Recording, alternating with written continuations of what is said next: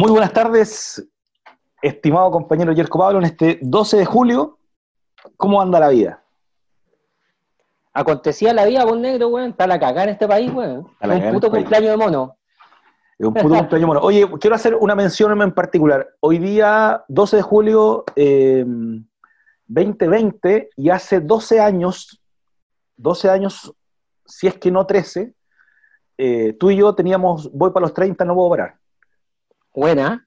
Hace muchos años y hoy día, después de haber hecho ese programa bastante entretenido, que hay alguna, algunos recuerdos ahí en Radio Lázaro, en YouTube, eh, estamos retomando este camino de hacer algunas cosas en conjunto, Yerko.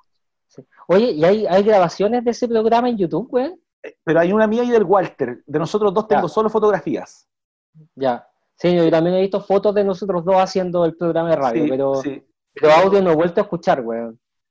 Sí, Voy a mirar, creo que tengo un registro por ahí dando vuelta del, del momento, pero no he visto todos los videos. Pero eso, hace 12 o 13 años estábamos en Juntos, eh, perdón, voy para los 30, Voy ¿puedo para los parar? 30, no puedo parar. Yo vivía Con Yerko años- y Emilio. ¿Te Sí, acordáis de que sí. teníamos hasta, hasta presentación, pues, teníamos esta presentación. Así que eh, un agrado, un placer eh, volver a, a conversar después de tantos años en, en esta, en esta nueva línea que es como radio online, podcast y todo lo que viene con, con lo que estamos haciendo. O sea, placer de abrir la conversa a otra gente, porque eso es lo interesante de esto, pues, weón, ¿cachai? Oye, como decía, estamos en un cumpleaños de mono. Ha sido una semana de- del demonio directamente con una pelea en el Congreso, con una cantidad de votos, con un proyecto poco fuerte de- del, del Estado, eh, con, una, con una cosa bien populista por un lado, con otra pelea bien radical, eh, captando votos del de, el oficialismo. ¿Qué te ha parecido todo lo que ha pasado con el 10%? O sea, yo creo que aquí hay dos cuestiones que hay que mirar primero. O sea, la medida como, como en sí misma vale callampa, ¿cachai? O sea, es una, es de, de verdad que es súper penca que tengamos que recurrir a nuestros fondos previsionales Sí, para, dar, para dar cuenta de esta pandemia, de esta crisis, ¿cachai? Pero por otro lado, tenéis que pensar que la alternativa del gobierno era endeudémonos, pues, weón, ¿cachai? Entonces al Sí, final sí. uno dice, weón, ¿qué mierda quería el gobierno si es que no, si es que no dan soluciones de otro tipo a esta cuestión? O sea, era como muy difícil que la, que la ciudadanía y también los parlamentarios no tomaran en cuenta otras opciones, dado que las opciones que el mismo gobierno nos estaba dando eran como las pelotas, ¿cachai? Sí, la opción, y la- la dentro opción- de todo, esta, la- la opción disculpa, que pone- dentro la de todo, es, este- esta idea del 10% es menos pelotuda que la idea de endeudarse, ¿cachai? Eso quería decir. Sí, no, es que es bien complejo este, este crédito que te dicen. Ok, eh, ahí está el crédito, ahí está la deuda y usted es lo mejor que puede hacer. Claro. O para la gente del CAE, po. ¿cachaste esa cuestión de para Sí. la gente del CAE? O sea, mira, su solución para el asunto del CAE es que se endeude otra vez. Venga Sí, a y, y endeudarse que, de y nuevo. que weón. repacte, y que repacte. reparte, weón, y sigamos endeudados para el resto de la vida, weón, que es precisamente una de las cosas por las cuales eh, ocurrió el levantamiento popular, digamos, de, de- de octubre pasado. ¿Cachai? Oye, y bueno, dentro de- apagar el fuego con benzina, digamos. que es una cosa que el gobierno sabe hacer muy bien. Puta, son expertos en eso, weón. Hay que, hay que contratar a estos weones para generar crisis en los países, weón. Porque lo hacen, lo hacen continuamente, ¿no? Es, es una, es una permanencia en el discurso del, del Estado eh, apagar, apagar con benzina todo lo que está encendido. Pero claro, eh, lo han hecho, lo han hecho desde, o sea, yo creo que desde que ocurrió este levantamiento popular ha sido la tónica de- del gobierno. O sea, medida que ponen, medida que arde el hoyo, por lo menos a una cantidad importante de la gente del país, ¿cachai? Es complicado el asunto porque desde el punto de vista del manejo político es como todo lo contrario de lo que se supone que debería ser un gobierno, ¿cachai? ahora, con eso, con, con la votación en el, en el Estado, en el- perdón, en el Congreso durante las últimas semanas, que es como la posibilidad de legislar, eh, ha sido bien llamativo también, porque si se votaba en contra, se estimaba que sí o sí la gente iba a salir a la calle en una revuelta dura, porque no es, el 10% claramente es una bandera de revolución democrática de algunos eh, partidos de izquierda, pero principalmente es una petición callejera, la calle lo está pidiendo. Claro. Tú tú No, ojo, ah, que esta, esta cuestión es una idea de la Jimena Rincón, por lo que tengo entendido, y de, de ¿cómo se llama este? este como del PRI. Hay un weón del PRI por ahí metido también, que no me acuerdo el nombre en este minuto, pero es una, es una como tú dices, weón, no, no, es es una idea que viene de hace mucho tiempo eh, pero que sin embargo encontró como su, su, punto de discusión en este minuto, porque en este minuto es donde se necesita básicamente esta, esta, esta medida. Eh, yo creo que comentaba contigo el viernes que yo, lo que yo encuentro que es más entretenido de todo esto es que eh, los dos millones de personas que estuvieron atentos a esta discusión. Porque en el fondo, fíjate que hasta este minuto, dentro de lo que se juega en términos de poder en el Parlamento, solamente estaban representados los intereses de los empresarios, de la AFP. No hay que olvidarse también que dentro de los directores de la AFP ha estado gente como Pucho, la Jimena Rincón, gente de, de, la concertación y por supuesto de la gente de la derecha y por lo tanto eh, que se hagan medidas que vayan en contra de los hueones que financian las campañas, ¿cachai? Eh, solo se explica por la emergencia de un poder nuevo y un poder distinto. Y creo que ese poder nuevo y ese poder distinto se, de alguna manera, se muestra gráficamente en esta capacidad de este nuevo poder de estar atento al funcionamiento del Congreso, ¿cachai? Porque yo te aseguro, negro, que si no hubiera existido esos dos millones de personas que estuvieron atentos a la votación del Congreso, esto hubiera sido distinto. ¿cachai? Por algo, Moreira, el hermano del senador, weón, estaba eh, desvaneciéndose en su sillón. Se desmayó, se desmayó. Se desmayó, ¿cachai? O sea, son cuestiones que, claro, porque en el fondo tenéis que, puta, o le hago caso a los que me pagan la campaña, o le hago caso a los que votan por mí, ¿cachai? Oye, esa disyuntiva creo que es nueva y eso es lo, lo realmente desde el punto de vista político y, de, y del manejo del poder en este país, creo que es lo realmente relevante de lo que pasó más allá de que la medida funcione o no funcione, salga o no salga, porque quedan un montón de instancias todavía para que esto se logre. Se logre quiero hacer dos, dos líneas con lo que acaba de decir. Primero, contar una anécdota. Moreira habló al otro día del tema en televisión, que mucha gente se había confundido que era él el que había votado, y no es su hermano pequeño, como que se decía, Moreira votó a favor, no sé qué cosa, vos está ahí, bla, bla, bla, y, y, él decía, no, bueno, yo soy de una línea, contaba toda esa anécdota, pero además de eso, en televisión le pegó una retal hermano, así como que él podía hacer lo que quisiera, pero que, que no podía ser que al otro día de haber tenido un desvanecimiento estuviese en el Congreso de nuevo. Entonces lo retó de, de, papá chico, así como, oye, pero cuídate, como que si te pasó eso, por favor, no, no tienes que estar mal en todos lados, que fue bien llamativo el reto que le pegó en televisión. Y con respecto, a, con respecto a lo otro que, que acabas de decir, eh, pasa que al final con estos dos millones de personas mirando durante todo el día la votación, que fue algo inédito, se transforma también en lo que siempre se pide, que la ciudadanía sea fiscalizadora, esté mirando lo que pasa. Claro, este, particularmente este, esa, esta idea de legislar nos toca el bolsillo, de una u otra forma nos toca el bolsillo, para presente o para futuro, y a mí y a, todos, digo a mí como, como el total, nos interesa mirar qué está pasando porque es el bolsillo directo. Entonces, por eso habían dos millones de personas en el día conectadas mirando la, la tele de diferentes formas, por, la pantalla, por el cable, por no sé dónde. Pero también con eso la presión fue para los legisladores y se transforma en un, en una, en un pueblo, entre comillas, eh, fiscalizador, que siempre se pide. Es la incursión de un nuevo poder, pues negro, esa es la cuestión. Lo que pasó el 18 de octubre es eso, es la incursión de un nuevo poder, ¿cachai? Que hasta ese momento había estado, eh, digamos, delegando en, función de nuestros representantes nuestra, nuestro propio interés. Y de repente la ciudadanía se moviliza para generar cosas que estén en interés de la ciudadanía. y claramente, lo que, lo que me parece eh, como más complicado desde el punto de vista de los legisladores es que los intereses de la ciudadanía se contraponen a los intereses del gran empresariado. Sí, claro, eso van en líneas distintas. Ahora, lo particular también de, del 18 de octubre, del 8M, es que aunó los criterios. Pues antes habían estas estas presiones, pero eran muy, muy pequeñas en términos de cantidad de gente. O sea, había una manifestación con 80.000 personas para no más FP, había una, manifestación con 80.000 personas para la hidroeléctrica, no sé, eran, eran de 80.000, pero de repente son 800.000 o son un millón de personas en la calle durante 80 días, 90 días, todos los días, y tú decís, oye, pero algo está pasando con eso también. ¿Sabes qué pasa? Que yo creo que ahí la incursión del Internet y los medios de comunicación fue demasiado diametralmente importante, ¿cachai? O sea, esta idea de que te metan el dedo en la boca con cada cosa que hacen, ¿cachai? Era y pasaba más piola antes porque en realidad nadie se preocupaba de este tipo de discusiones, pues, ¿cachai? Entonces podían hacer prácticamente lo que quisieran sin que uno se enterase, ¿cachai? La cocina de, de Saldívar, ¿cachai? Sí, claro. ¿Dónde está la cocina? En el Senado, pues, weón, ¿cachai? Están ahí donde donde, donde la voz de los que importan, ¿cachai? Sí, es que, llegaba, todo, llegaba, todo, listo.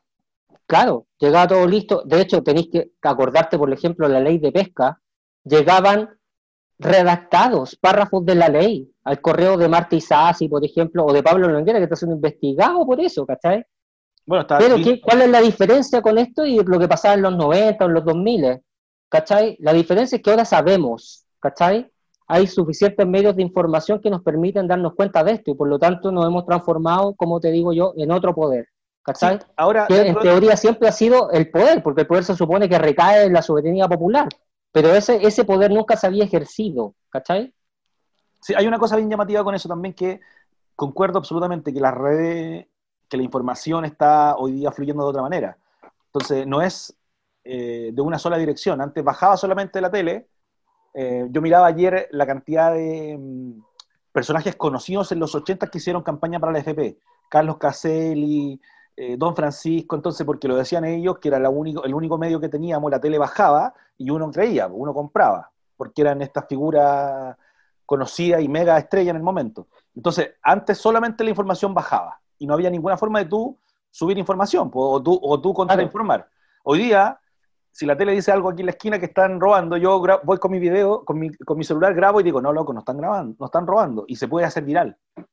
Entonces también eso ha sido bien llamativo, que hoy día tenemos la información de subida y bajada, va y, va, y viene. Ahora. De hecho, este mismo podcast por negro, ¿cachai? Claro, tenés que ser suficientemente capaz de poder buscar dónde está la información que más sea, mm, eh, más sea real, en cierto modo, o que más se acomode a la verdad. No, y por otro lado, las versiones oficiales son constantemente cuestionadas por lo que las personas graban en sus propios celulares, ¿cachai? O sea, hoy día, por ejemplo, no podéis defender a carabineros sin, sin eh, o sea, de, manera, de, manera, digamos, sin provocarte un daño en términos de tu credibilidad, ¿cachai? Porque, si te dicen, no, carabineros no viola derechos humanos y tenéis un montón de podcasts, un montón de imágenes, videos grabados de cómo los carabineros se meten, por ejemplo, hace poco la Villa Olímpica, dejando la cagada dentro del sector, ¿cachai? Y tú no puedes, como ciudadano decente, sino encontrar que eso está mal. Es muy difícil defender lo contrario, ¿cachai? Carabineros hoy día es indefendible, por ejemplo. ¿cachai? A pesar de que hay gente que lo defiende igual, pero es indefendible. No, porque, pero claro, o sea, hay gente que lo defiende igual, le mostraría un video y dice, mira, aquí está. Oye, dentro de eso, Yerko, te quiero recomendar, esta semana se liberó por los chicos de prensa Opal el documental desde el 18 de octubre en adelante. Lo liberaron ayer para todo el mundo, dura una hora y 17 o 27, y está o sea, la prensa oval estuvo ahí, estuvo ahí, sus cámaras están ahí, en, in situ, en, no solo en, la Plaza de Dignidad, sino en otros lados. Y con respecto a lo, otro que hablábamos, sobre esta cosa de transformarnos en el, real poder, en cierto modo, eh, hay dos cosas que creo que han influido eh, directamente en eso, que la información fluya en varios canales. Una, poder tener acceso a la ley de lobby en términos de, Internet. O sea, yo hoy día puedo preguntar con quién se juntó el subsecretario esta semana. Tal vez se juntó con otros aparte, pero hay una cantidad que sí están documentados. Y otra cosa, la ley de transparencia. Entonces, que yo puedo pedirle a carabineros eh, bajo mail a quién, a quién le compré las armas, dónde las la fue a adquirir, o en su caso, el tema de salud o los demás. Entonces, creo que esas dos instancias, esas dos herramientas, que es la ley de ley y la ley de transparencia, eh, en manos de la ciudadanía se transforman en sensores de muy buena calidad, porque por ejemplo, la Alejandra Matus con el tema de transparencia hizo un seguimiento súper interesante también al tema de la cantidad de fallecidos. Y dentro de eso también continuamente ella ha contado que se han demorado más de lo que corresponde. En vez de hacerlo en 10 días como corresponde, lo hacen en 20 o en 30, pero lo tenían que terminar haciendo por ley. Y eso también ha sido bien importante para que el flujo de información suba y baje. Claro, no, estoy súper de acuerdo contigo. Yo creo que la ley de transparencia es una súper ley en ese sentido, ¿cachai? Antes de esa ley, bueno, no teníamos puta idea de lo que pasaba, de qué se compraba, qué no se compraba, cómo eran los contratos, porque con la ley de transparencia puedes incluso tener acceso a los contratos, que es lo que pasó con el tema de, por ejemplo, espacio riesgo, ¿cachai? Sí, que esta semana... está súper cuestionado por lo demás. Y el tema de las cajas, pues bueno, no sé si cachaste este, este tema de que le compraron cajas a gente que está involucrada en lavado de activos, presuntamente involucrada en lavado de activos. Presuntamente digo porque... Y lo de, em, lo del contrato con, con Espacio Riesgo esta semana salió objetado eh, por Contraloría. Porque habían cobros dobles, por ejemplo. Y por el metraje. Habían cobros dobles. Tú me mandaste ayer un podcast de la Franja de Gaza, que está súper bueno. Está bueno. del programa de Freddy Stock, ¿cachai? Y ahí hablaban un poquito del tema y, me parece, pero, o sea, demasiado interesante la, la situación, ¿cachai?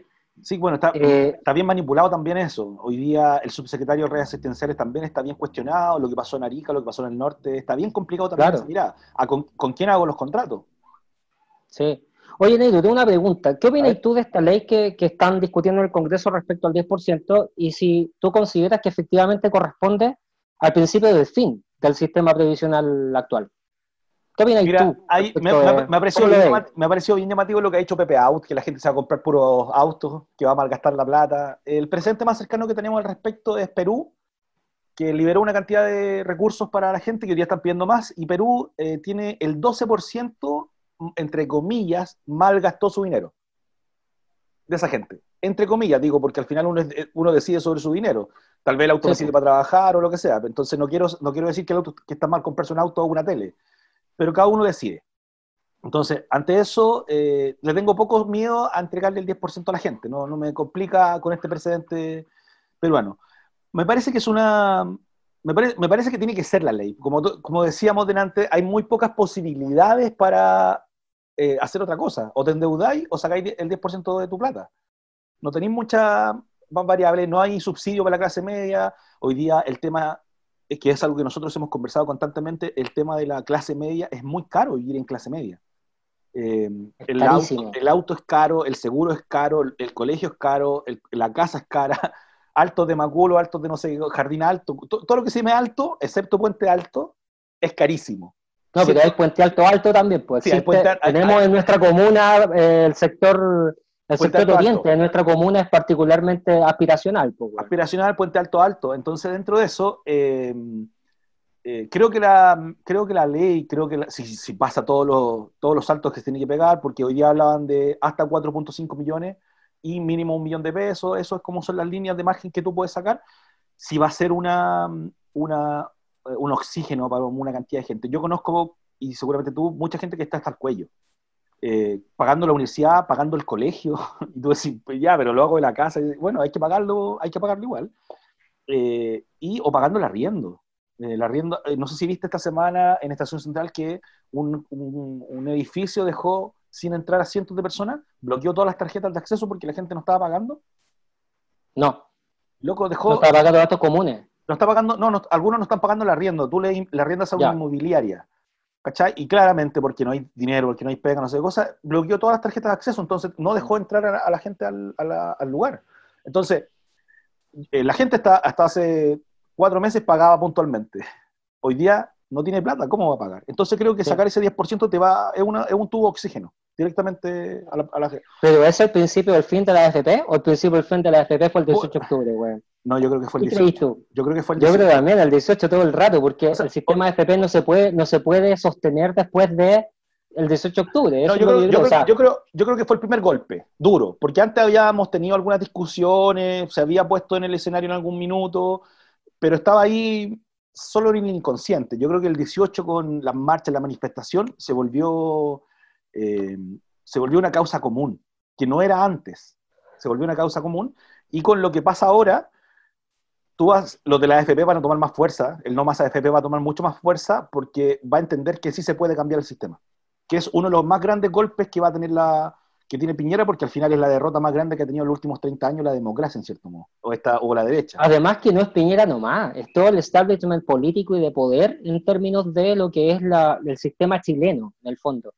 no le quiero llamarle neoliberal, ¿cachai? Porque los neoliberales o los liberales estarían en desacuerdo con el término, ¿cachai? Pero, pero neoliberal a la chilena, Sí, a la chilena, sí. Pero efectivamente el, sistema chileno completo se basa en esa, en, esa, en ese concepto de ahorro forzoso que yo encuentro que está bien el ahorro forzoso. Lo que yo encuentro que esté mal es que substituyen de tu, de tu trabajo otros hueones, ¿cachai? No, pero además de eso, además los empresarios quieren todo gratis, weón. Eso es lo que pasa, weón. Además de eso, la mentira sobre eso. Hace 30 años la cantidad de gente se cambió desde el sistema antiguo al nuevo, pensando que hoy día de verdad iba a tener más plata.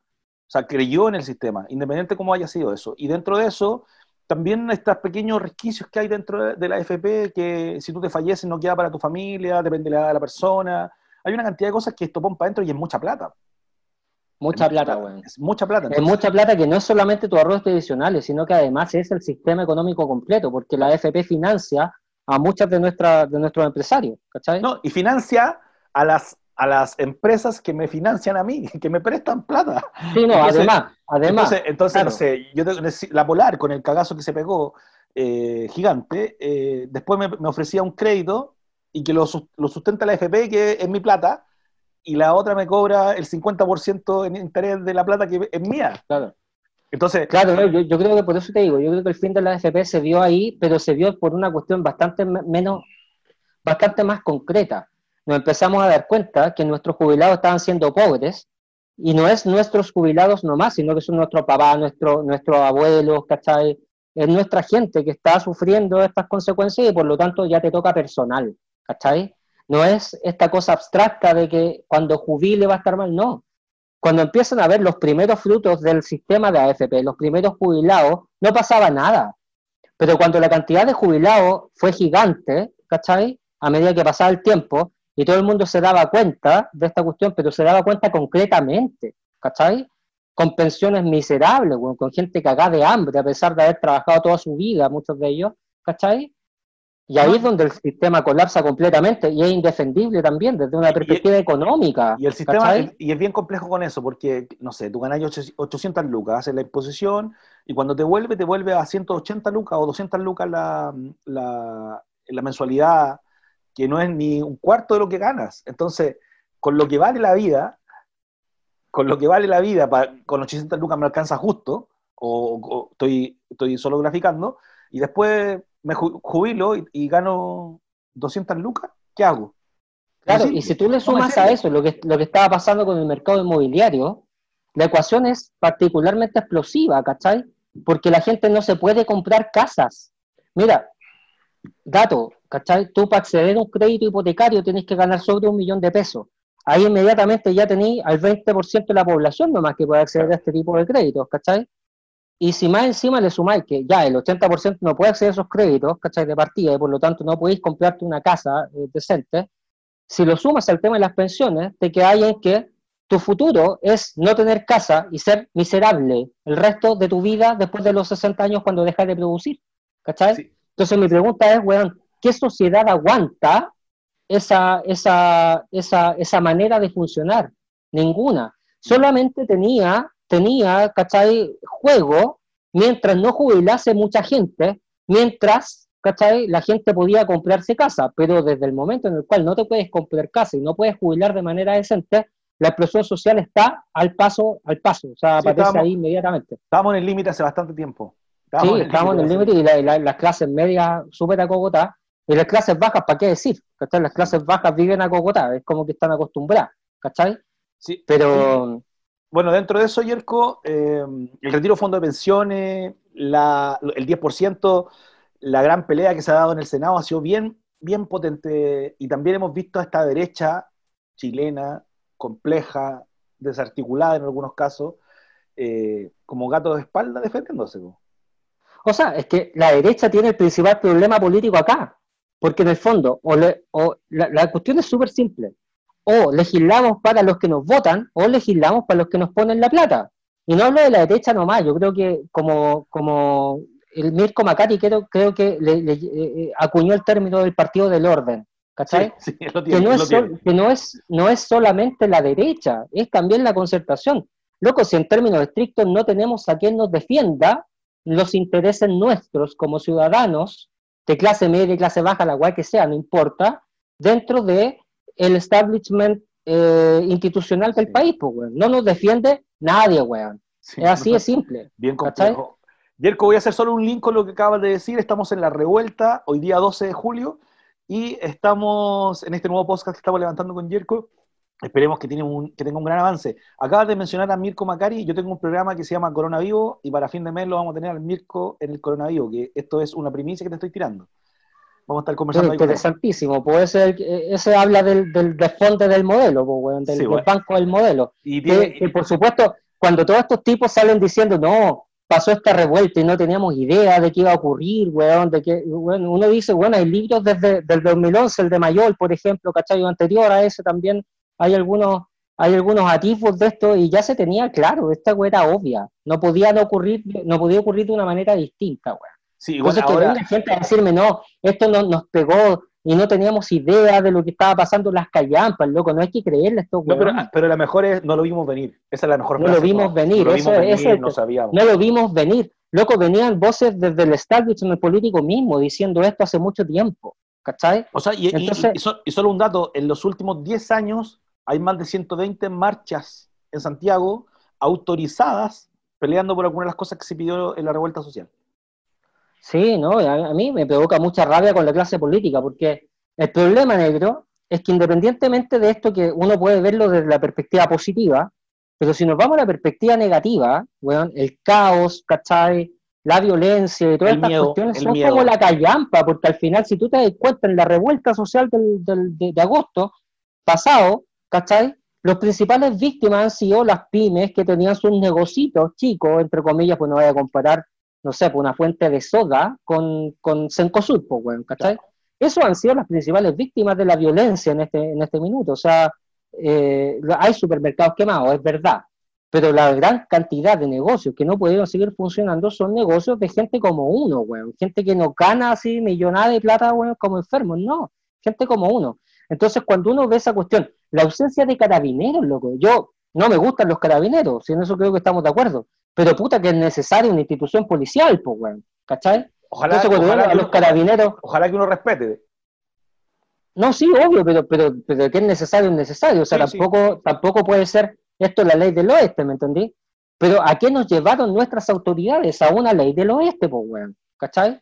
Donde tenéis por un lado estos, estos, estos gángsters, weón, estos, estos tipos así, los carabineros peleando por un lado, la ciudadanía por el otro, agarrándose a coscachos, loco, tampoco es la idea, pues, weón. O sea, ni para ti ni para mí esta cuestión es buena, ¿cachai? Y por eso que nuestras autoridades políticas son tan responsables y a mí me da tanta rabia con esta cuestión, ¿cachai? Ahora, Porque tú no podís vivir en una ley de la selva, no se puede, bueno, estamos en el Far West, dentro, ¿cachai? de eso, dentro de eso también se genera un triángulo bien complejo, muy raro muy, y muy difícil de, de- de limpiar, en cierto modo. Carabineros, los pacos contra, contra la, revuelta, en una pelea constante, muchos disparos, eh, fallecidos, mutilaciones, todo lo que conlleva eso. Eh, tema de derechos humanos, no sé qué cosa. Por otra parte está el narco, el delincuente, el ladrón, todo este es el, es el triunvirato. Y cuando el triunvirato este ataca a la población, roban en la esquina de mi casa, en la esquina de tu casa, asaltan a alguien, los pacos dicen, no, ¿qué vamos a ir a ayudar a esos locos? ¿Qué vamos a Ah, los allá?". pacos, los pacos nunca se han preocupado Nunca de se han lo que preocupado. ocurre en las poblaciones. Entonces, de hecho, claro, a mí el tema del narcotráfico, weón, a mí me parece complicado porque en el fondo todos saben dónde está el narco de tu puebla. Todos saben, un trabajo de inteligencia mínimo te permite saber dónde están esos weones. Y la pregunta es, ¿por qué nadie hace nada respecto de la debacle social que genera el narcotráfico, ¿cachai? puta, yo creo que hay A mí la única explicación posible es que estos weones son todos narcos, como dice la canción de la Versuit. de la Versuit, ¿cachai? Onda, sí, son todos narcos, pues, weón. Algo sacan de esta cuestión, ¿cachai? Algo ganan, O sea, ¿cachai? yo, yo creo, mirando la pobla, yo he tenido que conversar con algunos narcos en algún minuto para hacer algunas actividades, he pedido- tenido que pedir permiso para usar calles a los narcos, para usar carnavales. Qué y, eh, y yo creo que sí están coludidos. Yo creo que hay Sí, una, una línea ahí mojada. De hecho, el Pato Meri está en cana por haber investigado ese tema de partida, ¿cachai? Eh, ¿Tú tenés contacto con el Pato Meri a todo esto? No, ningún contacto con Pato Meri. Lo conozco porque él estudiaba en el Nacional y era como nosotros de Puente Alto, Sí, sí. cuando éramos Sí. chicos. Entonces Sí. yo lo conocí en la micro ese weón, Sí, ¿cachai? bueno, alguna vez estuvimos con él, con el Pato Meri, y tiene, continuamente está levantando algunas cosas en redes sociales. Yo no sé si estará preso en este minuto. No tengo, no tengo la certeza. Yo tampoco me acuerdo bien, pero de que estuvo en cana, estuvo en cana. Eso sí, Yerko Pablo, ya hemos pasado un tema, nos quedan algunos minutos, la revuelta dura 40 minutos, eso es lo que estamos estimando nosotros, no nos queremos alargar tanto, para que lo difundan, para que lo escuchen, para que la compartan, para que nos pongan algunos temas en, en el tapete también que quieran conversar. Y dentro de eso hay una mm, discusión interesante que se ha dado durante la última semana. Cómo Lavín apareció en televisión tupido y parejo, en todos lados. Ayer lo vi hablando de la AFP, eh, o ayer también lo vi, lo vi hablando de la AFP, y también lo vi eh, hablando de animales, porque a- Las Condes había dado pasto a 200 animales y ahora volvían 300, entonces habían hecho una muy buena acción con la gente de Colina. Y dentro de eso, Lavín hoy día se está candidateando, la tele no está metiendo a Lavín, principalmente Canal 9, Canal 7, Canal 13, lo tienen mucho en televisión. Eh, está haciendo una, mega campaña porque, porque Lavín se puso hace, hace puras cosas buenas. Lavín es un Sí, no, Lavín. Lavín fue un excelente alcalde de Santiago, weón. Lavín es, como, es comunicador y después político. Esa es su línea. Él no es político comunicador, él es comunicador político. Entonces, dentro de eso, eh, se le está metiendo desbordes en la derecha. Este desborde más liberal, eh, un, poco de, un poco más suelto de lo, de lo que es la derecha más tradicional. tradicional. ¿Qué te ha parecido también eso? También con un, con un Sandón que queda abajo, que se queda abajo de la micro. Yo encuentro que Sandón, de partida, Sandón está abajo de la micro y está abajo de la micro hace rato, ¿cachai? En el caso del borde, eh, a ver, no puede sino generarme simpatía ese loco, pero pasa algo que es bien importante y que se da en la discusión ahora de la AFP, que ese weón se abstuvo, ¿cachai? se abstuvo. Y con eso cagó, cagó. O sea, ¿quién mierda va a confiar en él? de, hecho, pienso en la misma derecha. ¿Quién va a confiar en un weón que cuando tiene que demostrar cojones, el weón no es capaz de votar como se supone que el weón estaba en línea, ¿cachai? No, y diciéndolo, lo dijo muchas veces, muchas veces que él iba a votar a favor, que él creía que era un Yo tengo entendido que hasta hizo lobby por esa weón, o sea, yo voy a votar a favor y hizo el lobby para votar a favor y el weón se abstiene, ¿cachai? Entonces yo te pregunto a ti, negro, ¿qué, qué, qué perspectiva de liderazgo político tiene ese weón? O sea, yo, yo no sé, ¿ah? pero podría ocurrir que este sea el fin de desborde. ¿cachai? Desde una perspectiva política. Yo tengo, la sensación, yo tengo la sensación de que la gente en general no sabe que el, que el, que votó, votó ahí al medio, que votó como un DC, ¿no? que no, sabe, no sabía mucho qué hacer. Eh, yo creo que queda la sensación de que él sí votó a favor por su discurso político. Entonces, ante eso, eh, hay mucha gente que sí lo, lo, proyecta, igual se ha metido en la última candidatura, o sea, en la última encuesta. Entonces, me parece que por lo menos desde el discurso, a mí me, me parece que me acerca, no me gusta, digo, me acerca. Es como Sandón cuando habla Sandón y digo, loco, ¿por qué este loco es de derecha? ¿Por qué está a este lado? ¿Por qué no se pone por otro lado? Porque su idea son, es como una derecha más social, pero, pero tiene un discurso mucho más pro izquierda, o si se quiere decir de alguna forma. Entonces, Desbordes me parece que es un posible candidato, pero sí creo, dentro de eso, que puede pasar a la BIN. Yo creo que lo puede pasar haciendo política, no comunicación yo creo que para poder generar ese tipo de liderazgo y poder ser presidente en el fondo, tenés que contar con la confianza de un círculo cercano. Y creo que, o sea, digámoslo así, yo creo que no se puede llegar al poder solo, ¿cachai? Y creo que, que esta, esta votación en particular, a pesar de que yo concuerdo contigo, de que mucha gente probablemente ni cache que este weón votó lo que votó, ¿cachai? Ahora, no estoy tan seguro, ¿ah? porque recuerda, dos millones de personas encima de la votación del Congreso, o sea, probablemente una cantidad importante de gente sí sepa para dónde fue este, este, este, este personaje, ¿cachai? Pero sin confianza política de un grupo que esté dispuesto a generar poder, tomar el poder, no te va a funcionar, porque nadie llega al poder solo, ¿cachai? Sí, y creo que desde esa perspectiva, eh, la confianza de, de, los grupos más, más, entre comillas, voy a decir acá, progresistas dentro de la derecha, creo que eh, fue un balde de agua fría para ellos, ¿cachai? En el sentido de que, puta, en realidad teníamos un líder y este líder que hizo en última instancia se obtuvo, ¿cachai? Y eh, fue funcional a, los a, la instrumentalización de la clase política que hacen las grandes empresas. Porque además hay que ponerse en los zapatos de estos hueones, no en el sentido eh, para criticarlos, pues, no en el sentido de comprenderlos y ser buenos con ellos, sino que para criticarlos. En el fondo el weón al final tenía el peso de la ciudadanía, el peso de la AFP y el weón, puta, claramente se fue para el lado que le convenía, ¿cachai? Porque además, ¿cuántos intereses weón, dentro de RN deben haber metido en el tema de la AFP? ¿Cuántos directorios les han dado a la, a la RN, al PPD, al de, a la DC, a todos, a todos estos hueones, ¿cachai? yo miraba, miraba ayer ese día la, la votación, principalmente yo hice el seguimiento por Twitter, no lo vi en directo, pero yo pensaba en el momento, decía, ¿cómo debe estar sonando esos teléfonos? ¿Cómo deben estar llamando, sonando esos WhatsApp? Eh, apretando, oye, loco, yo te pasé esto, oye, te hice tal cosa. Debe haber sido brutal, negro, brutal, brutal, brutal. Tan brutal que el hermano Moreira se termina desvaneciendo en el Congreso, ¿cachai? Oye, dicho sea de paso, Moreira, el hermano, el hermano grande, eh, le dijo al gobierno pues, que él no estaba totalmente disponible para votar en contra de este proyecto del 10% de la AFP si es que el gobierno no hacía algo que fuera de verdad en ayuda de la clase media. ¿Cachai? Sí, y bueno, dentro de eso la ayuda de la clase media que se está ofreciendo también varió ese día. Se, cambiaron los términos.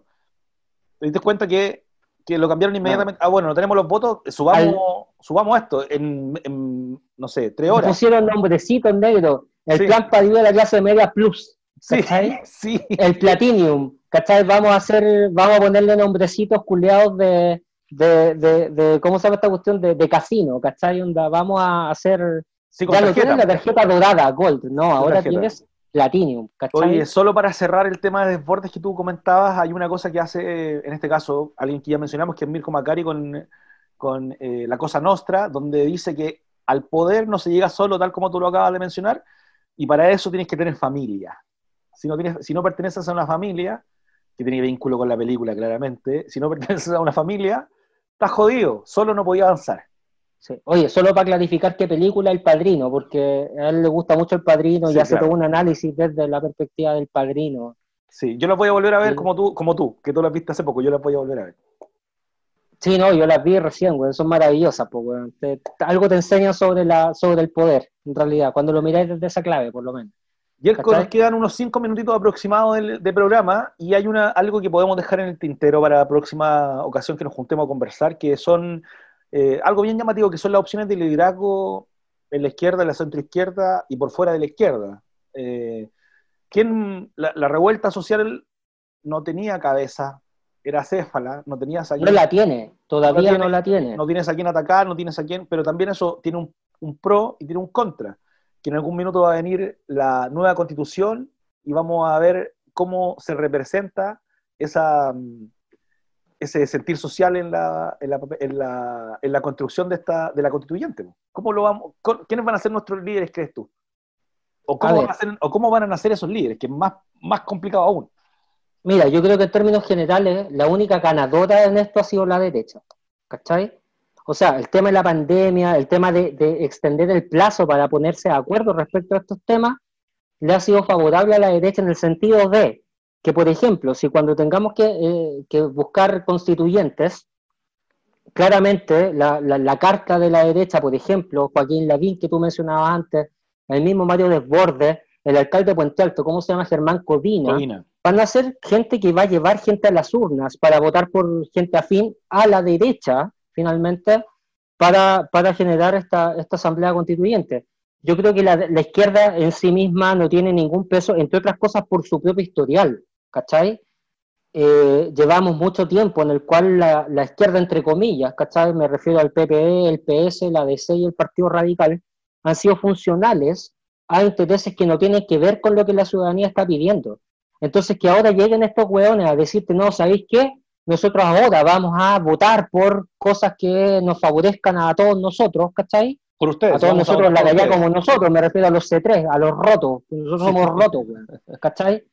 Eh, lo veo difícil, porque no tienen historial que ampare esa cuestión. Por lo tanto, los liderazgos de una perspectiva un poquito más disidente deberían venir de afuera de la concertación y considero que eh, dentro de eso hay algunos liderazgos nuevos, por supuesto, pero yo no sé hasta dónde van a tener el peso para poder, para poder hacerle frente a lo que viene en términos de la derecha.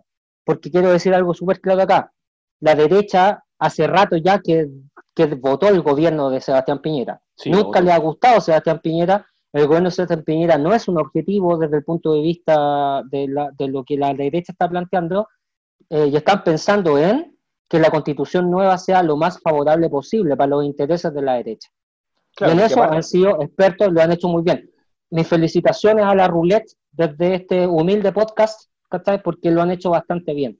O sea, yo te digo, si hay elecciones de constituyentes mañana, antes la derecha tenga mucho más que lo que tenían en el 18 de octubre. Bueno, porque, también han hecho una campaña comunicacional. Tenemos a Carter, tenemos a Lavín, tenemos... ¿A quién más tenemos en tele continuamente? Bueno, a Moreira, Val eh, tenemos a um, los alcaldes Codina, no sé si lo nombré, que están todos, que son todos oposición, pero en campaña. No, además que hay un tema histórico. La derecha está acostumbrada a ejercer el poder y a gobernar, la izquierda no.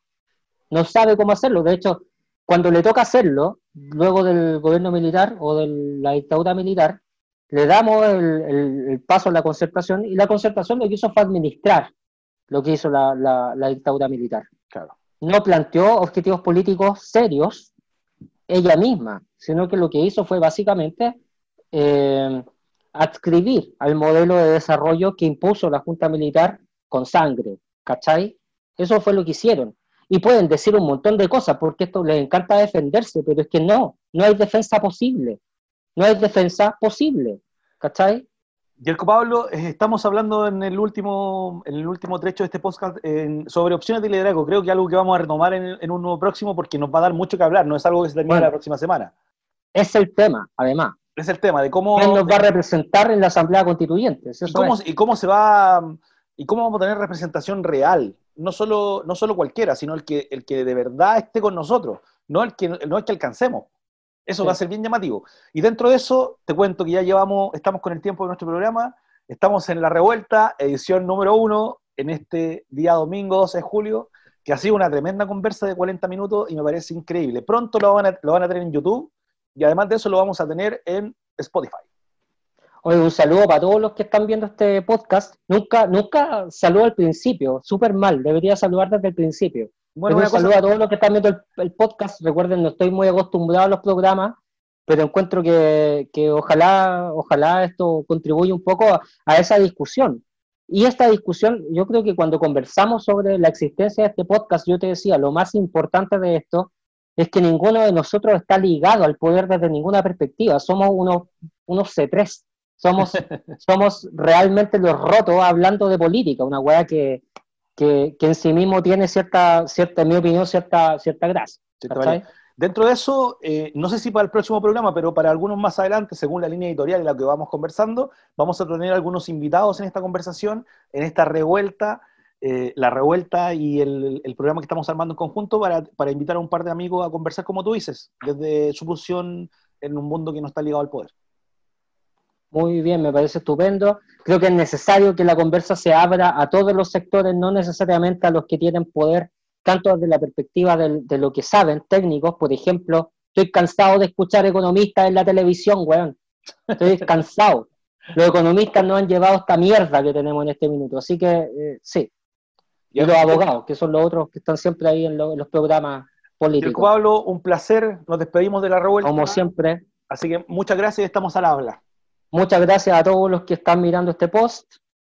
Eh, un besito para todos. Hasta luego, compañero. Nos vemos. Chao, compañero.